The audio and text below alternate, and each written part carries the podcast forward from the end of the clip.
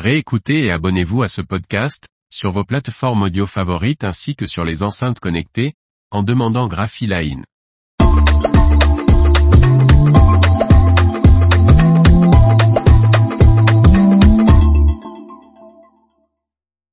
Les petites infos de l'industrie des arts graphiques 30 juin 2023.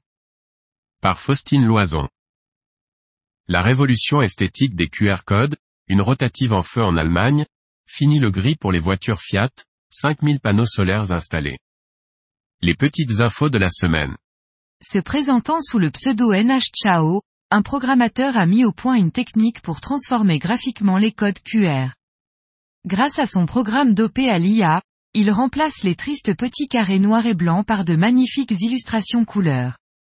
L'info dévoilée sur Reddit et repérée par le site d'actualité Phonandroid pourrait révolutionner l'utilisation de ces codes imprimés sur les emballages, billets, cartes de visite et autres supports.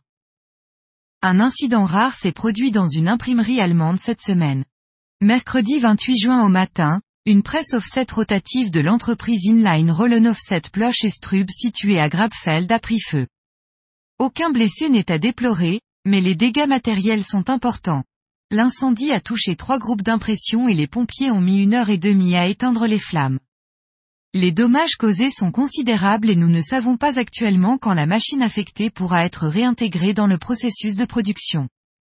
Des experts travaillent d'arrache-pied pour analyser l'étendue des dégâts et engager les réparations nécessaires, a fait savoir le groupe WKS à qui appartient l'imprimerie.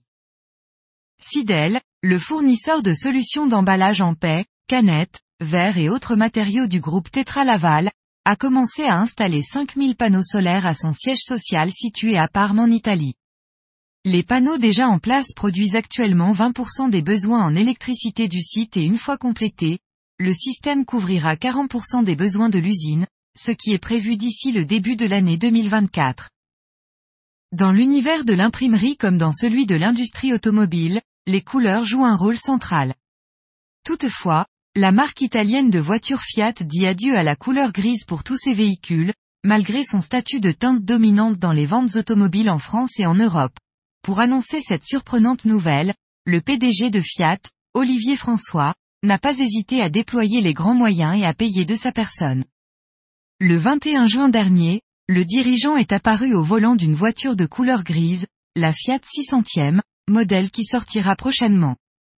Le véhicule a ensuite été soulevé par une grue et plongé dans une cuve de peinture, le conducteur ayant pris soin de fermer sa fenêtre auparavant. La Fiat en est ressortie entièrement orange. La scène s'est déroulée à Lerici, un village italien typique de Ligurie, connu pour ses maisons aux façades colorées.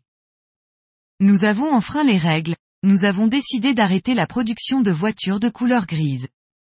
C'est un pari et une rupture qui vise à renforcer le leadership de Fiat en tant que marque porteuse de joie, de couleur et d'optimisme, déclare Olivier François, dans un communiqué. Fiat veut inciter les gens à être optimistes et positifs.